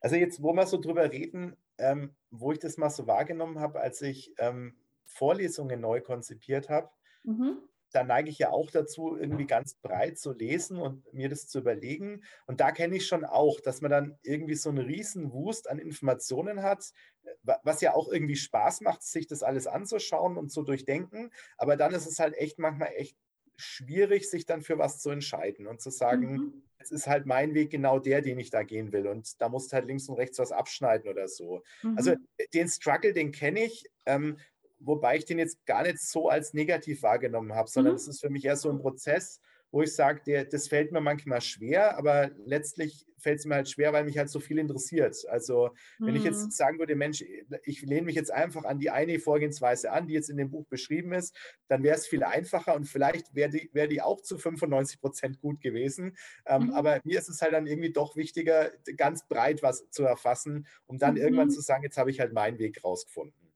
Ja, also das, da kenne ich das schon auch ein bisschen. Ja, ist ein spannendes Thema, weil da ich da immer kurz drauf eingehen wollte, weil ich habe ja auch sehr lange ähm, in der Lehre gearbeitet, habe viel Teaching gemacht, auch jetzt in meinem Business, gerade in meinem Podcast, ist das ja auch so ein bisschen manchmal die Energie und ich habe halt aber einfach eine definierte Kehle, die mit meinem definierten Verstand verbunden ist. Ähm, und das, ich hatte immer das Gefühl, dass ich persönlich einfach diesen Kanal dafür sehr, sehr nutze. Also ich bin sehr strukturiert, ohne mir Notizen zum Beispiel machen zu müssen. Ich habe einfach gedanklich oft eine Struktur, kann das für mich sehr, sehr gut mental sortieren und kann das dann einfach auch sehr, sehr gut kommunizieren. Aber ich weiß ja jetzt, du machst das mit Begeisterung, du machst das sehr, sehr gut. Inwiefern glaubst du, dass das für dich irgendwie sich vielleicht anders anfühlt mit deiner undefinierten Kehle, deinem undefinierten Verstand? Ja, also mit der undefinierten Kehle, da habe ich auch schon manchmal drüber nachgedacht, weil also in der Vorlesung, da fühlt es sich für mich total natürlich an. Also da mhm. habe ich mhm. noch nie ein Problem gehabt, mich irgendwie auszudrücken oder äh, das, das rüberzubringen, was ich sagen will. Äh, aber wenn ich jetzt so, äh, wenn ich jetzt drüber nachdenke, ich müsste jetzt einen Podcast alleine aufnehmen zu einem Thema, mhm. das wird mir, glaube ich, echt schwer fallen. Mhm. Also was anderes ist es, das aufzuschreiben. Das meine ich nicht, sondern wenn du dich quasi hinsetzt und sagst, ich habe mir jetzt ein Thema gesucht und ich mache mir da kurz Gedanken drüber, mache mir fünf Stichworte äh, und müsste eine Stunde drüber reden, puh, das wird mir schwer fallen. Mhm. Also mhm. das, das könnte ich nicht. Äh, äh, aber in Kombination, wenn man da mit jemandem redet und mit dem dann irgendwie gut harmoniert, äh, dann fällt es mir viel leichter. Äh, und in der Vorlesung fällt es mir komischerweise super leicht. Also mhm. kann ich dir auch gar nicht genau sagen, warum das so ist, aber das, das war für mich schon immer total super einfach, das zu machen. Ja. Ähm, von Anfang an, also schon als ich die, das erste Seminar gehalten habe, kurz nach meinem Studium, da war das auch schon so. Ich habe das noch nie wirklich gemacht. Mhm. Ich stand da drin und es hat super funktioniert, ohne, ohne mhm. jetzt gigantische Vorbereitung oder so. Mhm. Ähm, ich kann da nicht sagen, warum das so ist. Ich, kann, ich, ich habe mir halt nur mal überlegt, es könnte damit zusammenhängen, weil es halt in Kombination mit ja. den Personen sind, die da sitzen und die aktivieren dann vielleicht ja auch gegenseitig ja. letztlich die Kanäle dann. Ähm, so so erkläre genau. ich mir das halt immer irgendwie. Ähm, genau. Wobei es natürlich, e, es ist schon auch ein bisschen komisch, weil in der Vorlesung, da ist es ja auch oft so, dass, dass sich die Studenten vielleicht auch mal eine Zeit lang erstmal beschallen lassen und gar nicht so viel sagen. Die sitzen dann da ja letztlich nur äh, und interagieren in dem Moment gar nicht mit mir, aber trotzdem ist es ist das eine ganz andere Situation, äh, als wenn ich jetzt irgendwie eine Stunde ja. äh, einfach äh, in einem Podcast aufnehmen würde, ohne dass ich mit jemandem mich unterhalten kann. Ja, weil du halt trotzdem Zugriff auf die verschiedenen energetischen Felder hast, auf die Aura der anderen. Und da haben natürlich alle ganz viele Anknüpfungspunkte zu deiner Kehle. Das ist, glaube ich, schon so der relevante Unterschied. Und grundsätzlich ist es für die, für die undefinierte Kehle schon einfacher, auf Fragen zu reagieren, als aus dem Nichts und ja. ohne irgendwie energetisch jemand anderen um sich zu haben, ähm, was aufzunehmen. Das funktioniert für manche auch, aber es ist manchmal also, so ein bisschen herausfordernder. Also mir fällt gerade was ein, ähm, während der Corona-Zeit hatte ich ja auch mal Vorlesungen, also längere Zeit Vorlesungen online gemacht.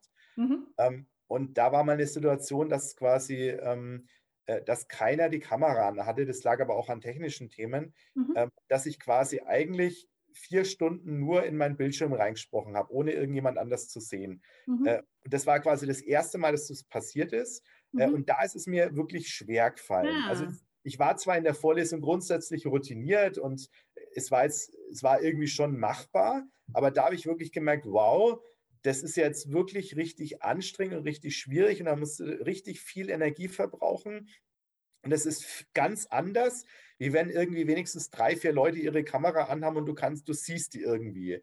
Das ja. ist ein Riesenunterschied für mich gewesen. Also das, äh, ja. ja. das fällt mir jetzt da auch noch ein in dem Zusammenhang. Ja, ja ist spannend, weil ich gerade überlege, ob das was mit der definierten Kehle zu tun hat oder eher mit dem Generator sein. Ich habe den ganzen letzten Winter eine Vorlesung komplett online gemacht, jede Woche und ich habe, es hatten immer alle die Kamera aus weil das bei uns in den Vorlesungen, die aufgezeichnet wurden, so gang und gäbe war. Ähm, und ich fand das auch nicht so, also es hatte kein, ich hatte kein Problem damit zu kommunizieren. Ich glaube nicht, dass ich da irgendwie anders kommuniziert habe, aber es hat sich für mich auch komisch angefühlt, weil ich einfach diese Interaktion, die für mich als Generator wichtig ist, nicht hatte. Und sie haben dann aber tatsächlich viel den Chat genutzt, was es für mich einfacher gemacht hat. Wenn ich irgendwie ja. ein Feedback habe, eine Interaktion, ich weiß, da ist jemand und nicht, ich spreche da irgendwie ins Leere, das finde ich schon auch sehr, sehr hilfreich. Wobei es mir ja auch leicht fällt, Podcast-Folgen ganz allein aufzunehmen, aber es ist was anderes. In der Situation ja. sind ja irgendwie Menschen da, aber dann möchte ich da auch irgendwie eine Interaktion haben. Hm. Ja, und, und Interaktion reicht mir halt auch schon, wenn jemand einfach nur irgendwie guckt, bestätigend ja. oder verwirrt oder wie auch immer. Ne? Also ja. das muss ja jetzt gar nicht so sein, dass jemand sich unbedingt meldet und was sagt. Ne? Ähm, also da, da reicht es mir wirklich, wenn, wenn die Leute einfach da sind und wenn Feedback. ich die halt irgendwie ja. wahrnehme. Auf, ne? die du, auf das du dann wieder reagieren kannst. Ja, finde ich auch Absolut. sehr, sehr, sehr hilfreich. Ja. Absolut. Ja. Ähm, super, super spannend. Hm, wenn du jetzt generell mal, ich glaube, du hast meinen Human Design Chart nicht so vor Augen, aber das macht auch gar nichts. Ähm, aber generell mal so sagen würdest, was du fühlst, was so ganz relevante Unterschiede zwischen uns beiden sind. Wir sind da ja schon ein bisschen drauf eingegangen. Was würde dir da so einfallen?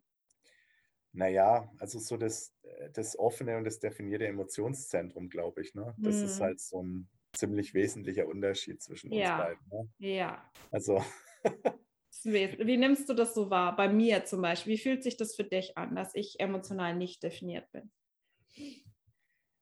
Ja, ich meine, wir haben uns da ja auch schon gelegentlich mal drüber unterhalten, deswegen mhm. ist es jetzt nicht so eine ungefilterte äh, Wahrnehmung, aber letztlich, ich habe halt das Gefühl, dass du halt äh, quasi die Emotion aufnimmst letztlich. Ne? Ja. Ähm, äh, also das kenne ich von früher, aber auch irgendwie von jetzt. Ähm, äh, ja, dass du halt quasi dich, dass, dass dich das halt mitreißt, äh, die Emotion letztlich. Ne? Mhm. Ne?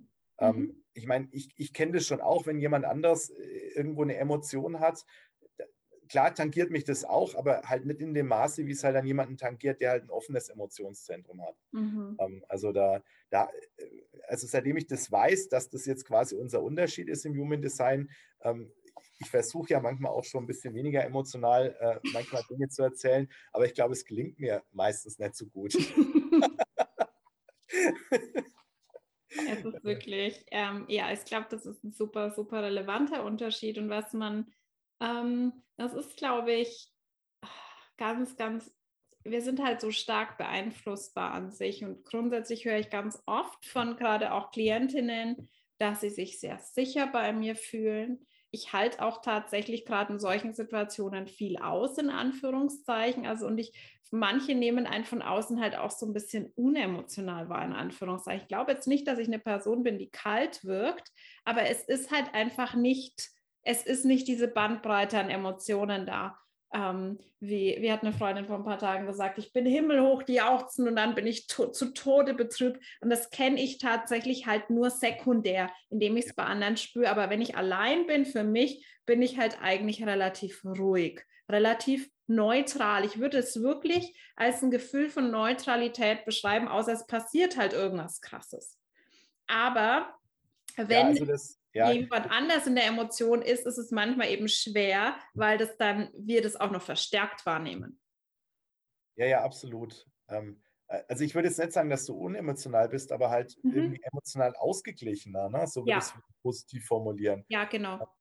Und ich ist jetzt auch nicht so, dass ich die ganze Zeit total emotional bin, mhm. aber halt hin und wieder ähm, äh, kenne ich das halt sehr stark von mir. Ähm, mhm. äh, ich sag mal, das wird vielleicht im Laufe der Jahre ein bisschen seltener, aber es passiert trotzdem noch oft. Ne? Mhm. Ähm, und äh, irgendwie muss man es halt wahrscheinlich einfach akzeptieren und sagen, okay, das geht halt auch vorbei letztlich. Ne? Ja. Ähm, also äh, da, da beneide ich natürlich alle schon so ein Stück weit, ähm, die das Thema nicht so in der Form haben.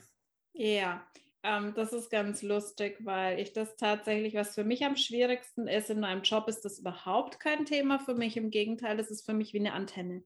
Es ist tatsächlich so, dass ich manchmal Sessions habe mit Klientinnen, wir gehen durch ein Healing, ich fühle, wie mir die Tränen in die Augen schießen, es ist aber nur der Schmerz der anderen Person, es ist wie ein Signal, dann ist es wieder weg, ich kann es sofort loslassen. Das finde ich super schön.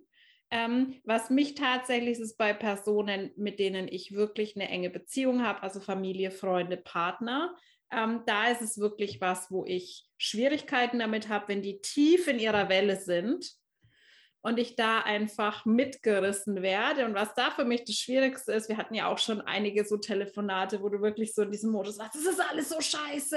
Und von ein, zwei Freundinnen kenne ich das auch so. Ich nehme das dann total ernst. Für mich ist das dann Fakt, wenn eine Person sagt, oh mein Gott, ich schmeiß alles hin, äh, keine Ahnung, ich schmeiß meinen Job in, hin oder ich höre, für mich ist das eine Tatsache. Für mich ist das okay, cool, ähm, kann ich dir helfen? Gute Entscheidung. Und am nächsten Tag ist dann bei euch alles wieder gut. Und ich denke mir, what the fuck, gestern hat sie er doch gesagt, sie will ausziehen, ihren Job hinschmeißen, auswandern, keine Ahnung. Und das ist für mich so schwer nachvollziehbar immer. Ja, ja, das, das stimmt. Ähm, äh, ich versuche ja solche extremen Äußerungen schon immer zu vermeiden, weil ich mich selbst ja auch schon so ein bisschen kenne mhm. und manchmal das auch schaffe, in der Welle zu reflektieren, dass mhm. es morgen oder übermorgen wahrscheinlich auch wieder ganz anders aussieht. Ähm, mhm. also so versuche ich mich immer ein Stück weit einzufangen und das klappt auch manchmal äh, vielleicht noch anders als vor zehn Jahren, mhm. weil das jetzt so nicht so reflektiert hatte, da, da hat es noch anders ausgesehen. Mhm. Das, äh, aber es ist trotzdem eigentlich, eigentlich immer eine Herausforderung so wie mhm. du sagst. Ja? Mhm. Also das, das, sind halt die Emotionen, die halt dann da so durchschlagen. Aber ich finde, es ist hilfreich, wenn man das weiß. Ich habe auch schon oft mit Personen gearbeitet, wo es eben in der Partnerschaft die Konstellation ist, einer mit einem offenen Solarplexus, der andere definiert. Wenn man das weiß und wenn dann zum Beispiel auch der Definierte informiert und sagt, hey, es hat nothing personal, ich bin gerade einfach so in meinem Tief drin, dann nimmt es oft schon so viel Dynamik raus weil ja. ein großer Teil auch davon zu tun, damit zu tun hat, dass man da irgendwie reinspringt, dass man sich entweder zuständig verantwortlich fühlt, das zu verändern, oder dass man eben jetzt in der Partnerschaft oder Familie denkt, oh mein Gott, meine Mama ist wegen mir irgendwie sauer, mein Partner ist wegen mir schlecht drauf und das dann so mitschwingt und sich dann unterschwellig irgendwie verstärkt weil man ja, den Grund ist, sucht. Ja. ja, das ist natürlich sehr schlecht, ja. Also da ist es mhm. gut, wenn man das einfach so ein bisschen weiß, total. Das ist so, ja. Mhm. Ja, wahrscheinlich ist das so der größte Unterschied zwischen uns, mhm. würde ich jetzt fast sagen. Mhm. Ja. Also, ja. ja. doch, würde ich jetzt schon sagen. Also ich meine, ich, mein, ich habe auch eine, eine, eine, undefinierte Milz. Das ja, klar, aber da, da könnte ich jetzt wüsste ich jetzt gar nicht so genau, wie sich da unser Verhalten so extrem mhm. unterscheidet. War, kann ich gar nicht so richtig sagen. Mhm. Na gut, mein offenes Selbst, das ist halt auch mein großes Thema. Das, äh, das ist schon auch wahrscheinlich ein großer Unterschied. Ne? Ich weiß nicht, ob du den Podcast mit der Sonja gehört hast. Die hat, glaube ich, sowas gesagt, wie sie hat ja jetzt nur einen Partner, der ein definiertes Selbst hat und für sie fühlt sich das so, sie sagt, für sie sind diese Menschen so schön und fühlen sich so wohlig an, Menschen mit einem definierten Selbst. Ja. Für mich ist es umge für mich sind es Menschen mit definierter Milz. Das spüre ich total. Ja. Mhm. Ja. Was, was hast du denn da einen Eindruck dann bei mir? Das, das also für mich ist es tatsächlich ja, so generell, es ist ja bei der Milz, die Milz ist ja, glaube ich, das komplexeste Zentrum überhaupt. Da könnten wir alleine eine Podcast-Folge dazu machen. Aber was halt Menschen mit einer definierten Milz haben, ist, sie haben dieses, diesen Zugang zu Wohlbefinden, zu körperlichem Wohlbefinden. Und was hat Rama gesagt? Menschen mit undefinierter Milz, die sind einfach nicht hier, um sich wohlzufühlen. Ähm, das heißt, wir sind eigentlich die meiste Zeit da ein bisschen am struggeln. Das ist ständig im Wechsel. Wir müssen sehr viel tun, um uns wohlzufühlen. Das heißt, wir beschäftigen uns auch oft sehr mit diesem Thema. Ich habe neulich mal so einen Cartoon auf Instagram gesehen. Ähm, so Menschen mit undefinierter Milz, die quasi alles kaufen, was in der Wellnessbranche verkauft wird. Und ich musste dann so lachen, weil wenn ich jetzt bei uns, wir haben ja beide eine undefinierte Milz, Kevin und ich, wenn ich in der Wohnung gucke, wir haben halt wirklich, wir haben eine Akupressurmatte, wir haben zwei Shiatsu Nackenmassagegeräte, äh, wir haben alles. Wir haben wirklich alles, was irgendwie so, ich kaufe jeden Entspannungstee, den es gibt. Mein größter Wunsch momentan auf meiner Wunschliste ganz oben ist eine beheizbare Kristallmatte mit Ionenfunktion, die über 1000 Euro kostet. Und das ist wirklich. Das okay, ist so das ist wirklich, das ist ein deutlicher Unterschied zwischen uns beiden, das stimmt. Äh, das habe ich jetzt mit Milz gar nicht so in Verbindung gebracht. Äh, aber ich bin eigentlich mit wenig zufrieden, muss ich ehrlich sagen.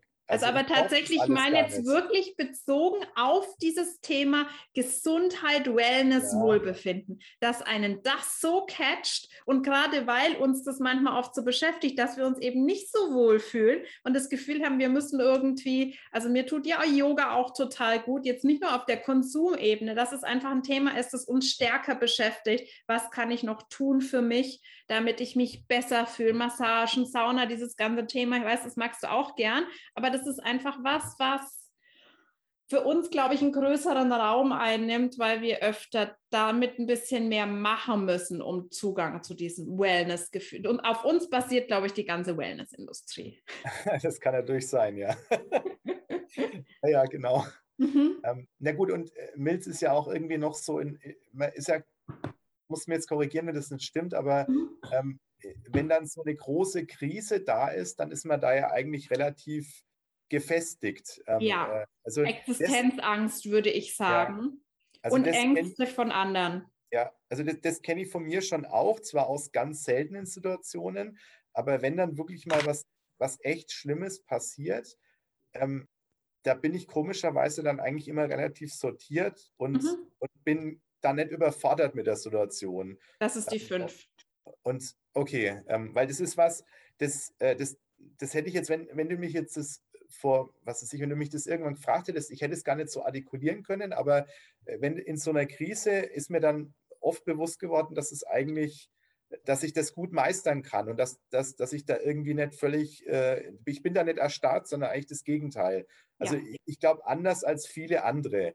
Ähm, und, und ja. da rede ich jetzt aber irgendwie echt über schwere Krisen. Also mhm. ich denke jetzt zum Beispiel dran, als, äh, als meine Mama so, so krank war und ja. ähm, dann auch gestorben ist. Mhm. Ähm, das war, also ich konnte mit der Situation irgendwie umgehen. Ja, ähm, und das, ja, das hätte ich vorher gar nicht so gedacht, aber komischerweise konnte ich damit umgehen. Mhm. Ähm, und da ist es mir halt einfach im Kontrast zu anderen aufgefallen, dass, dass halt viele da nicht so gut in der Situation damit umgehen konnten. Ähm, und mhm. ich glaube, das steckt doch auch irgendwo weiß nicht, ob es in der Milz drin steckt, weißt du besser als ich, aber das. Ich überlege gerade, weil ich da ähnlich bin. Also normalerweise ist es definitiv, du bist ja eine 3-5, es ist definitiv die 5. Die 5 ist ein Meister der Krise. Die 5 wird in der Krise manchmal erst so richtig gut und hat auch das, die Kapazität für die anderen, dann Fels in der Brandung zu sein in der Krisensituation.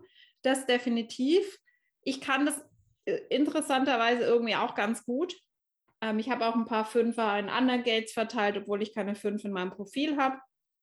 Was ich eher spüre, ist so diese, diese diffuse Angst. Für mich fühlt sich die undefinierte Man äh, Milz manchmal an wie so dieses, diese diffuse Bedrohung. Ah, lieber mal schauen, es könnte hier, es ist alles gerade irgendwie zu schön, ist vielleicht doch irgendwie was falsch. Also so eine ganz subtile Existenzangst, weil man eben nicht diesen Zugang zu dieser Intuition hat, die einem sagt, hey, da, da ist der Löwe, der dich fressen will, jetzt musst du rennen, sondern dieses Gefühl von nicht Sicherheit und viele suchen dann eben auch Sicherheit im Außen und kriegen die Krise, wenn sie Geld loslassen müssen, ihr Bankkonto nicht mehr so ganz gefüllt ist, machen das daran fest und können ganz schwer loslassen. Also loslassen ja. ist ein Thema der offenen Mails, das ich glaube ich nicht so krass habe tatsächlich. Ich misste ja auch super gern aus. Ich kann auch Geld gut loslassen und vertrauen, dass es wieder zurückkommt. Aber das ist für viele ein Sicherheitsthema. Ja, okay. Also bei einer offenen Milz. Ähm, mhm. erstmal, dass ja, man diffuse Ängste hat, das kenne ich, das kenne ich nicht. Ich habe eine definierte Milz, genau. genau. Ja, also, Eher diffus. Du weißt gar nicht, was ist, aber irgendwie hast du das Gefühl so, naja, du solltest mal wachsam sein, ob nicht irgendwo vielleicht gleich wieder eine Bedrohung herkommt. So ist das Gefühl eher, würde ich sagen. Ja. Ja, okay, das, nee, das, das habe ich eigentlich überhaupt nicht. Also, die definierte Milz hat eher ihre spezifischen Ängste. Ja. Die einfach zu ihr gehören, dann natürlich abhängig von den Gates, die man definiert hat. Das ist bei der undefinierten auch so. Das ist ganz spannend, sich die spezifischen mal anzugucken, weil das interessanterweise wirklich eins zu eins sich oft übertragen lässt über die Ängste, die man so kennt. Bei der undefinierten nimmst du halt auch die Ängste von allen anderen auf, was manchmal kein Spaß ist. Ja, ja glaube ich. Mhm. Ja. Ich glaube, was noch ein relevanter Unterschied ist, wenn man, äh, wir, wir, gehen jetzt nicht so spezifisch, wir sind ja auch schon echt wieder lang. Ähm, auf die individuellen Kanäle ein, also auf die einzelnen, aber was halt ähm, so auffällt in deinem Chart ist, du hast ziemlich viel Tribal-Energie, also du hast ähm, zwei sogenannte Tribal-Kanäle, das sind die Kanäle, die eher so diese Stammesenergie haben, wo es sehr viel um Nähe mit anderen geht, sehr viel um Verbindung, um Familie, um Kontakt, um Berührung, auch um Absprachen, Kooperation, so dieses ganze Thema und materiell. Also der Tribe ist sehr materiell ja. Und ich habe sehr, ich habe sehr wenig Tribal-Energie. Ich habe sehr eine Betonung auf individuellen Kanälen, also die sehr auf Veränderungen in die Welt bringen und meinen eigenen Weg gehen sind. Und das ist für mich auch ein ganz relevanter Unterschied, den ich wahrnehme. Ähm, du kannst ja auch noch mal sagen, wie sich das für dich anfühlt. Ich nehme bei dir schon immer wahr, ähm, dass ja. es Familie und sowas für dich einen höheren Stellenwert hat, auch dich mit Freunden zu treffen, auch in so Gruppen vor allem, mit vertrauten Menschen, die du schon lang kennst, ähm, was ich ja, also, weniger brauche. Ja, das, das stimmt. Das, das ist für mich schon wichtig. Äh, am meisten ist es mir eigentlich jetzt in letzter Zeit äh, in meinem Job aufgefallen. Ähm, Mhm. also quasi, da ist es halt, also für mich ist da halt irgendwie das Geben und Nehmen äh, letztlich wichtig. Ähm, also es muss Mhm. halt irgendwie passen. Ja. Also ich bin da bereit, irgendwie viel zu machen, Mhm. ähm, aber letztlich äh, muss ich halt auch immer das Gefühl haben, dass, dass man das halt letztlich auch irgendwie wertschätzt oder dass da halt was zurückkommt. Mhm. Also jetzt Ja. vielleicht nicht irgendwie im 1 zu 1 austauscht, aber halt so als, als Gesamtpaket, das, was man als Energie reinsteckt, muss man halt auch, das muss man spüren, dass da letztlich auch was zurückkommt. Ähm, Mhm. Und äh, wenn man sich halt in die falsche Aufgabe reinmanövriert, dann merkt man halt vielleicht auch irgendwann, dass man halt auf Dauer mehr gibt, als man irgendwie draus ziehen kann und dann, dann tritt halt die Unzufriedenheit ein. Also das kenne ich. Ne? Ja. Ähm, also letztlich muss, muss halt irgendwie das, das, das, das Verhältnis muss halt irgendwie ausgewogen sein. So Mhm. könnte man es wahrscheinlich am ehesten beschreiben. Ja. So würde ich es vielleicht auch mit Freunden sehen. Also ich muss halt irgendwie das Mhm. Gefühl haben, dass die Freundschaft, also mir ist das wichtig, aber es, es muss halt auch irgendwie im Austausch passen, letztlich. Also, ähm, dass man jetzt irgendwie immer nur derjenige ist, der dann gibt oder, oder äh, nach einem Treffen fragt oder so, das, das ist dann irgendwann frustrierend. Ähm, Und Mhm. da muss ich sagen, da habe ich die letzten Jahre auch dazugelernt, dass man dann vielleicht solche Freundschaften auf Dauer dann auch nicht auf, aufrecht erhalten kann irgendwie, weil das, weil es Mhm. zu viel Energie kostet letztlich. Ähm, also so, Ja. so habe ich es mir immer irgendwie plausibilisiert. Also es muss, Mhm. es muss halt irgendwie alles irgendwie in einem ausgewogenen Verhältnis sein. So, also so in der Summe, Ja. als ungefähr, ne? Genau. Ja. Ja, und ich denke, das ist ein wichtiger Punkt in der Tribal-Energie. Wie gesagt, die Tribal-Kanäle sind eigentlich sehr materiell orientiert. Und materiell bedeutet nicht nur Geld, sondern natürlich auch Sicherheit, Foundations. Aber sie wollen gerne einen fairen Ausgleich für Dinge. Es ist wirklich, es geht darum, ich, ich gebe viel, ich bin bereit, mich wirklich einzusetzen, aber ich möchte auch was zurück im Austausch. Es ist nicht ist anders als die kollektiven Kanäle. Zum Beispiel, ich habe meinen Kanal oben zwischen Verstand und Kehle ist kollektiv. Der möchte einfach nur teilen auf Einladung, aber Ja. es ist, geht einfach nur, es ist eine Richtung teilen und ob dann die anderen zuhören oder nicht, ist ihnen überlassen. Der, der erwartet da eigentlich nichts. In dem Fall zurück. In anderen Aspekten fühle ich das auch, aber das ist zum Beispiel in den kollektiven Kanälen, die haben überhaupt, total spannend, wenn man sich aufs Chart, ähm, das am Chart anschaut, die haben überhaupt keine Connection zum Ego. Und Ego ist unsere Foundation der materiellen Welt, unsere Willenskraft, unsere Bereitschaft, uns für andere einzusetzen und aber auch was zurückzubekommen. Und diese Energie spürt man in allen Tribal-Kanälen. Und das Kollektiv ist total abstrakt, da geht es überhaupt nicht um Materielles. Ja, also so bin, so bin ich nicht. Äh, Also ich könnte nicht die ganze Zeit aussenden und äh, Mhm. quasi, wenn da nichts zurückkommen würde, das, das würde mich total frustrieren auf Dauer. Also Mhm. das, ähm, ja, das, das, das, das wird sich gar nicht nach mir anfühlen. Also es Mhm. muss irgendwie, es muss irgendwie in beide Richtungen passen. Ne? Ähm, Mhm. Wenn es passt, dann bin ich auch bereit, irgendwie dann auch viel zu geben, ne? Letztlich. Ja, Äh, Also Ja. jetzt äh, bei Freundschaften, aber auch auf den Job oder, oder andere Aspekte Mhm. bezogen. Ne? Ja, mhm. Ja. Ja. total spannend, eben auch nochmal auf der Ebene dieser Kanäle immer zu schauen. Wir haben alle, alle dieser Energien natürlich wie immer. Es gibt niemanden, der keins davon überhaupt kennt, aber es gibt einfach so einen Schwerpunkt und da können wir einfach unsere eigene Energie besser ähm, verstehen. Mm, Du bist auch eine Single Definition im Gegensatz zu mir. Ja, Ähm, ich glaube, das ist ein äh, Unterschied, der sich vor allem in zwischenmenschlichen Beziehungen sehr stark zeigt, dass du einfach, manchmal habe ich auch das Gefühl, ich brauche ein bisschen mehr Zeit tatsächlich, dass Dinge überall ankommen. Ich habe tatsächlich öfters so das Gefühl, dass ich Dinge habe, die hier oben angekommen sind, aber da unten im Körper noch nicht. Das ganz, ganz oft. Diese Integration, wo man in der energetischen Arbeit oft von redet, spüre ich sehr, sehr stark und habe ich das Gefühl, das braucht bei mir manchmal ein bisschen länger, weil es einfach dieser Split da ist. Und Ja, ich generell. Mein, Ich hm, weiß ja nicht, wie, das, wie sich der Split anfühlt. Ähm, also das, das ist interessant zu hören. Das kenne ich jetzt von mir gar nicht.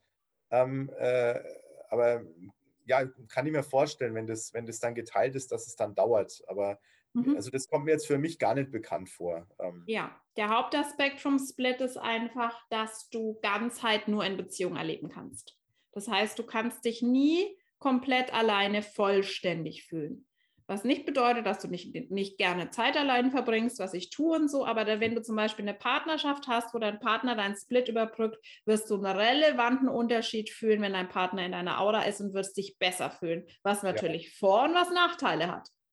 weil ja. du bist natürlich so gewissermaßen energetisch ein bisschen abhängiger in Anführungszeichen, aber du hast halt diese wunderschöne Ergänzung mit einer anderen Person. Deswegen, Ra hat immer gesagt, Single Definitions sind eigentlich nicht hier, um in Beziehung zu sein, weil Single Definitions, er hat es von sich selbst immer beschrieben, er war ja eine Single Definition, wie er das wahrgenommen hat. Sobald Stress mit einer Person gab, hat er sich gedacht, I don't have to do this, I can find someone else. Also es ist eher so diese Tendenz, das gebe ich mir nicht, ich bin raus hier, tschüss, während ja. die Split Definition mehr, die, die hat mehr Gain von der Beziehung und ist manchmal bereit, eher nochmal Kompromisse zu machen, als zu sagen. Ja, also das, das, das kenne ich schon auch, dass ich mhm. mir denke, das muss ich mir nicht antun.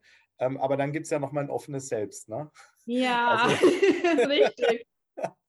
Also in der Hinsicht. Ähm, äh, das drückt dann auf die gleich, Bremse. Genau, das drückt auf die Bremse, gleich alles abzubrechen. Macht Sinn. Macht sehr viel Sinn, ja. Sehr, sehr cool. Vielleicht reden wir abschließend nochmal ganz, ganz kurz über das Profil, weil das, glaube ich, auch für viele interessant ist. Ich habe ja schon oft über meine drei gesprochen. Ähm, du hast auch eine drei. Hm, vorne stehen ja auch, bei dir ist es auch die, der bewusste Aspekt. Wie erlebst du denn das so für dich?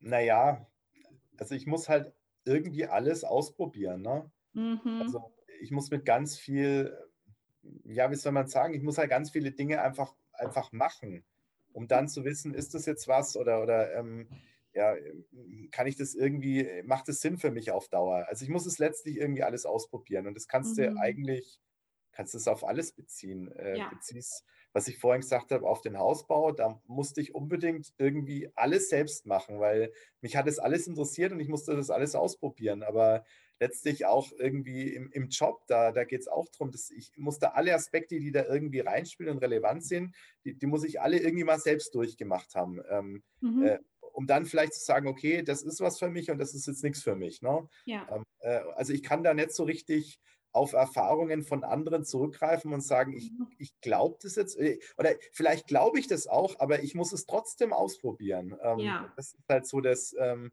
ja, so ein bisschen das Zwanghafte auch letztlich, ähm, dass du dadurch alles irgendwie selbst durch musst. Ähm, ja, ich habe da neulich erst drüber gesprochen, ich weiß gar nicht mehr mit wem in dem Coaching-Kontext, weil viele so sagen, hey, als Business Mentor und so, die Person bietet dir eine Abkürzung. Und für mich ist es das gar nicht. Für mich ist es ganz anders. Ich habe eine Person, die mir Support gibt, die, wo ich quasi so eine, ähm, ja, wie so einen Resonanzkörper habe, ganz an, die mir Impulse reingibt. Aber es ist nicht, dass die Person mir eine Abkürzung geben kann, weil ich halt trotzdem selber durch den Prozess gehen muss. Und ja, das absolut. ist für die Dreier, glaube ich, einfach anders.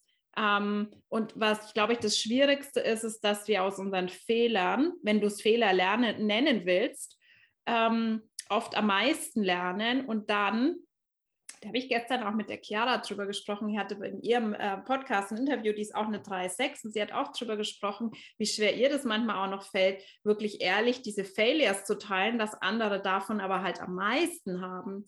Und ähm, der größte Feind der drei ist, glaube ich, Perfektionismus weil das geht nicht. Es funktioniert nicht. Und damit bist du im Nicht selbst, wenn du versuchst, als drei perfekt zu sein und nur die Dinge zu machen, von denen du weißt, dass sie funktionieren, dann habe ich das Gefühl, kannst du gar nicht so richtig dein Design leben. Und das macht es für viele schwer.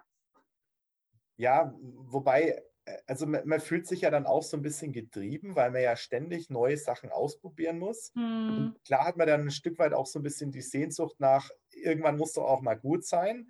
Aber dann wird es halt auch irgendwann auch wieder zu langweilig und dann hat man irgendwie so das Gefühl, jetzt, jetzt musste, also ich bin dann immer auf der Suche nach vielleicht einem ganz neuen großen Thema, wo man mhm. sich dann mhm. wieder so ein bisschen austoben kann. Ähm, ja. so, so nehme ich das oft wahr. Also ja. äh, ich bin dann vielleicht manchmal mit Themen auch irgendwie ein Stück weit durch, aber dann, dann ja. bin ich halt wieder auf der Suche nach was, nach was ganz anderem Neuen, wo man dann wieder ein neues Feld hat, wo man sich ausprobieren kann.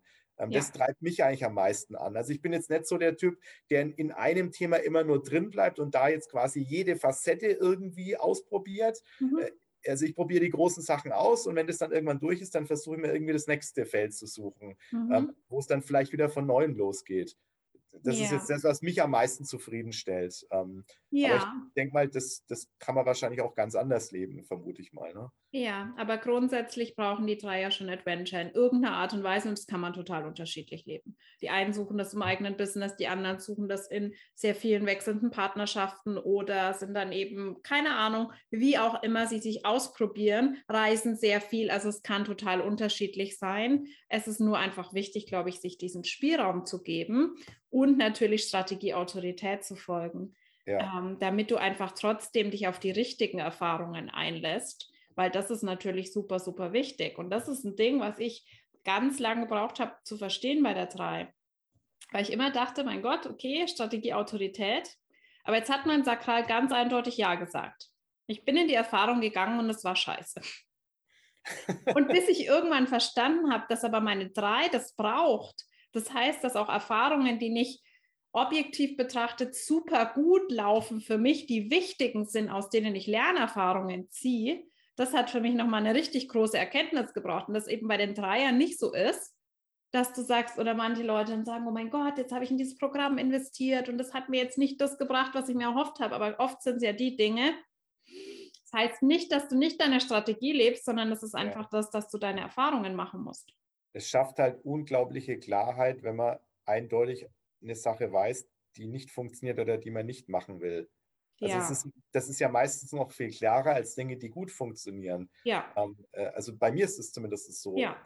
Also ich weiß, es gibt manche Sachen, die, die, die will ich oder kann ich nicht machen, weil ich irgendwann mal die Erfahrung gemacht habe, dass das nicht funktioniert für mich. Und mhm. das sind meistens die sehr klaren Sachen mhm. und äh, Dinge, die gut funktioniert haben. Ähm, klar, da, da, geht man immer wieder rein, aber das, ist, für mich sind eigentlich die negative Erfahrungen oft so die ganz, ganz klaren Sachen, wo ich weiß, das, das will ich jetzt auf keinen Fall mehr. Ähm, mhm. Ähm, da halte ich mich davon fern. Hast du äh, dafür ein Beispiel für eine Sache, wo du weißt, das, das mache ich nicht mehr, weil es funktioniert für mich nicht?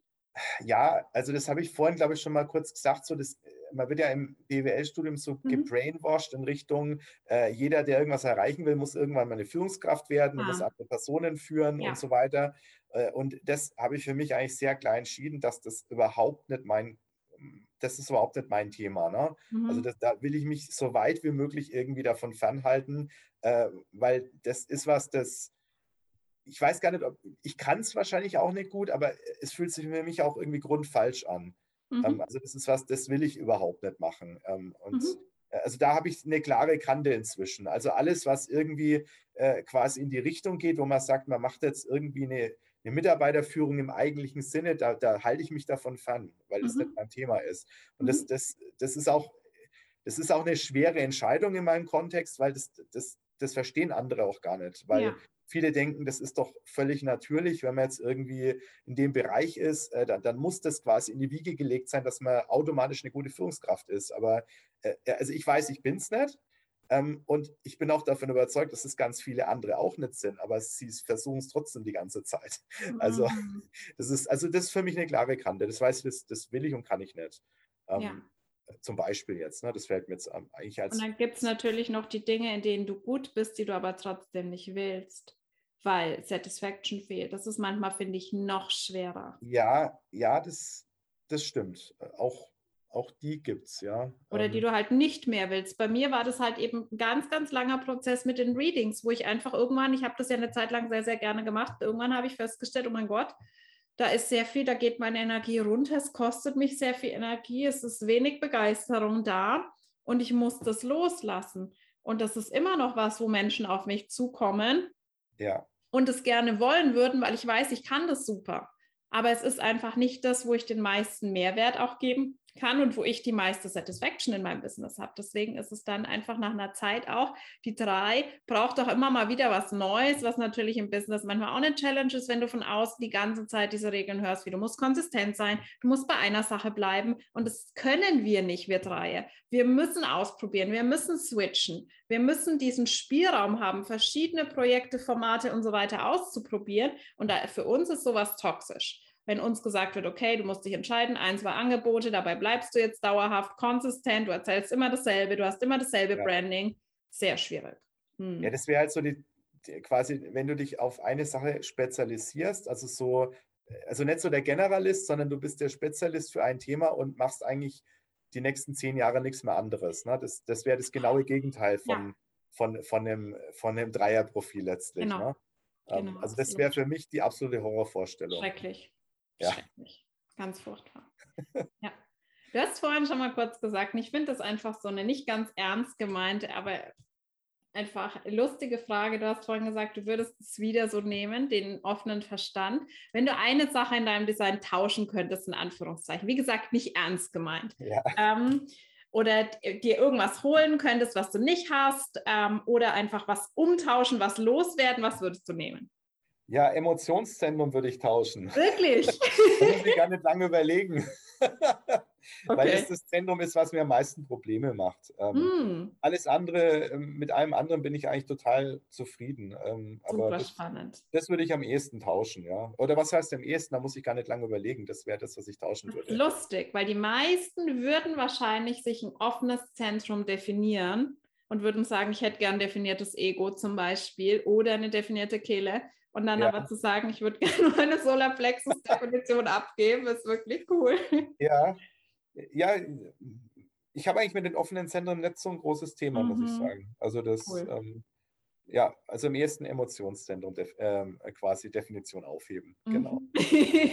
cool.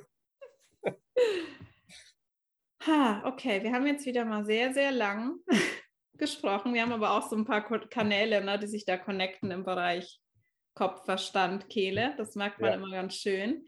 Gibt es noch irgendwas abschließend, was du dir vielleicht in deinen Notizen aufgeschrieben hast, was du gerne noch loswerden möchtest, was du vielleicht auch als Tipp hast für andere, die auch ein ähnliches Design haben wie du? Also weil ich ein organisierter Typ bin, habe ich natürlich jetzt alles äh, schon gesagt, was ich sagen wollte. Ähm, Hm. aber was, was mir, also was für mich eigentlich die wichtigste Erkenntnis war, ähm, das habe ich am Anfang schon erwähnt, ist, dass man eigentlich, wenn man mal Human Design so ein bisschen verstanden und durchdacht hat, dann, dann ist, ist es eigentlich einfacher, das zu akzeptieren, wie man letztlich ist. Also das ist für Hm. mich irgendwie Ja. trotzdem die allergrößte Erkenntnis überhaupt. Selbst wenn ich jetzt mal im Detail nicht weiß, was, was bedeutet es genau in Human Design, wenn ich irgendwie merke, das so passt es jetzt für mich und äh, die, der Kontext oder die Gesellschaft will es anders, dann ist mir das letztlich egal. Weil wenn es für mich so Mhm. passt, dann, dann, dann ist es irgendwie trotzdem meistens der Weg, der am besten ist. Und alles andere ist irgendwie ein einziger Kampf sonst. Also für mich so, akzeptiere eigentlich mehr so, wie du bist. Äh, und das ist, dann wird es einfacher. So könnte man es Hm. vielleicht zusammenfassen. Ja, mega schön. Das hätte Ra nicht besser sagen können. Also diese, diese Selbstakzeptanz, mir hat es auch bei vielen Aspekten sehr geholfen, vor allem bei der 3. Also dieses, diese Last, wenn du vorher immer gedacht hast, warum mache ich immer so viele Fehler? Ne? Warum muss ich immer durch diese Fehlentscheidungen gehen? Warum tritt ich in jedes Fettnäpfchen so ungefähr? Bei der 3 hatte ich echt immer das Gefühl, das ist meine Schuld, dass ich eben nicht perfekt bin, dass ich, keine Ahnung, durch diese Erfahrungen durch muss, so viele Beziehungen durch musste und ganz viel ausprobieren und dann einfach diese Last und darin das Geschenk zu sehen. Und das, glaube ich, hilft uns Human Design, dass wir wirklich sehen, okay, ähm, was ist denn der positive Aspekt davon und uns da einfach selbst besser zu akzeptieren und zu unserer natürlichen Energie zurückzufinden. Ja, absolut. Das Sehr schön. kann ich alles so unterschreiben. Ja. Super. Aber sehr schön, dass du alles gesagt hast, was auf deinem Zettel stand, obwohl ich den Zettel nicht gesehen habe. ja, du weißt ja, ich, ich kann da aus meiner Haut trotzdem nicht ganz raus. Ne? Ähm, Ja. Äh, ja, Auf meiner, meinem Zettel stehen auch ein paar Notizen. Was ich mache, ist, ich schreibe mir während des Gesprächs, wenn ich, ich kriege dann so viele Assoziationen, während die andere Person spricht, schreibe ich mir Sachen auf, die ich unbedingt noch sagen möchte, damit ich das irgendwie noch auf dem Schirm habe. Das mache ich dann immer, weil so viel gleichzeitig immer dann passiert in meinem Kopf. ja, Ja. das ist ein guter Punkt. Ja. Das habe ich heute mal nicht gemacht. Sehr schön. Ich danke dir sehr für das coole Gespräch und deine Zeit, lieber. Matzi. Ja. Ich denke, das war auch für alle wieder eine sehr, sehr spannende Deep Talk-Folge und es kommen in der nächsten Zeit noch einige weitere solcher Folgen. Also da dürft ihr euch auch noch auf noch mehr Input dazu freuen. Und ja, dann verabschieden wir uns für heute und bis zum nächsten Mal. Macht's gut. Tschüss.